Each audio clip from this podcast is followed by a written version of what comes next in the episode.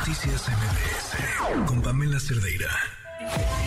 Un análisis preciso del ámbito nacional e internacional. Es Rashabot en MBS Noticias. Ezra, muy buenas noches, ¿cómo estás? Hola, ¿qué tal Pamela? Buenas noches, buenas noches al auditorio. Bueno, sigue el pleito de la reforma electoral. Se trata, pues, no de algo que uno pudiese pensar que es únicamente un asunto meramente legislativo, ya se convirtió prácticamente en una verdadera batalla campal.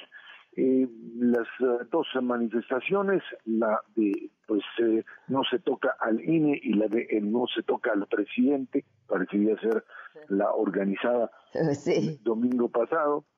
esto, pues aunque no se toca al presidente, es un poco relativo porque lo que hicieron ahí fue pues, básicamente aplastarlo.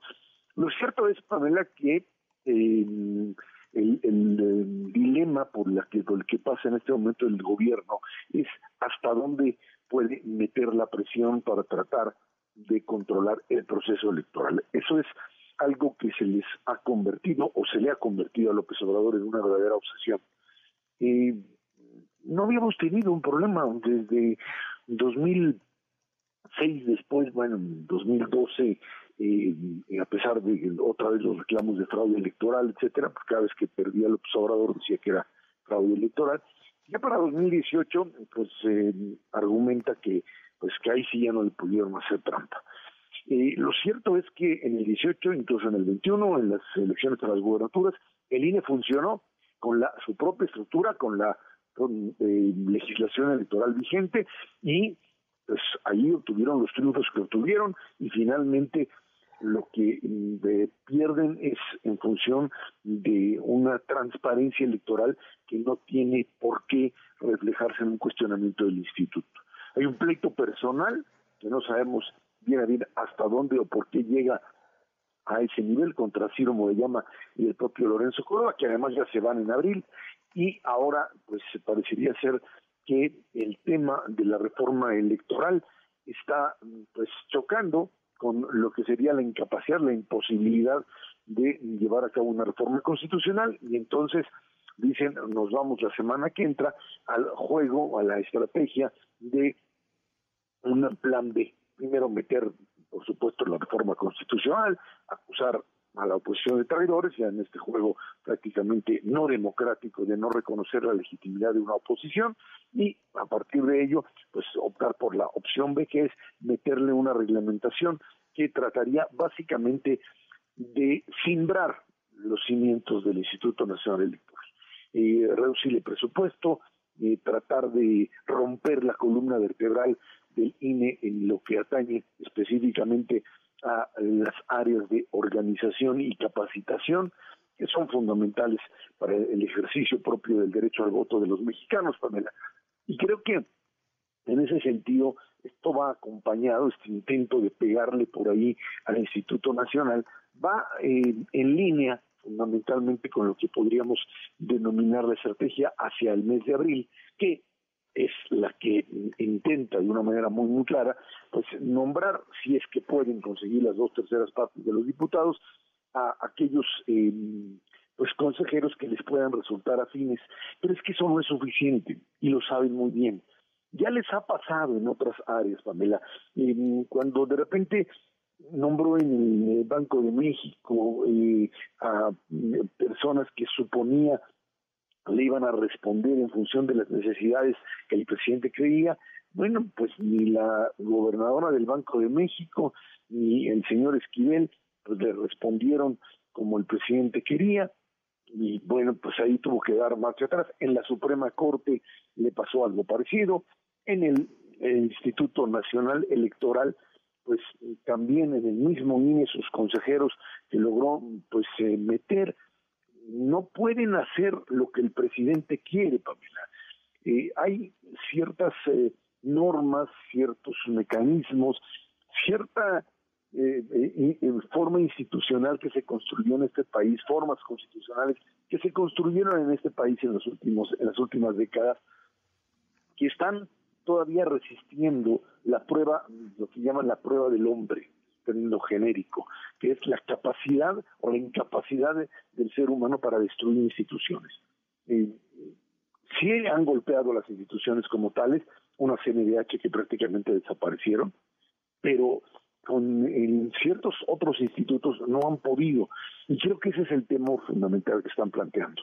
Por eso es que en este momento, ante un INE que independientemente de que pueda nombrar consejeros afines, no es suficiente porque la estructura del INE es lo sólida, lo suficientemente sólida como para garantizar elecciones en donde los votos se cuenten y se cuenten bien, requieren meterle la mano para tener el control del proceso electoral.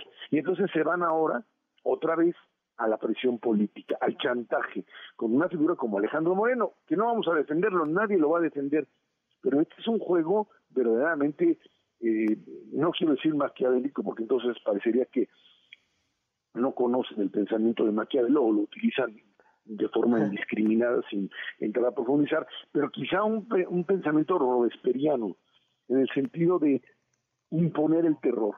Señor Alejandro Moreno, usted es culpable cuando no colabora con nosotros y es culpable, sí, en, la medida en que es alguien o, eh, está eh, eh, pues involucrado, no, no, es culpable en el momento en que está alineado más bien con la propia estrategia nuestra. Y es lo que están haciendo ahora, porque en el momento preciso en que se descarta la reforma constitucional, tienen todo para la reglamentaria, no necesitan a la oposición porque pueden hacerlo, lo podrían haber hecho con sus propios votos y su propia alianza, Pamela, pero, pero también tienen diferencias internas.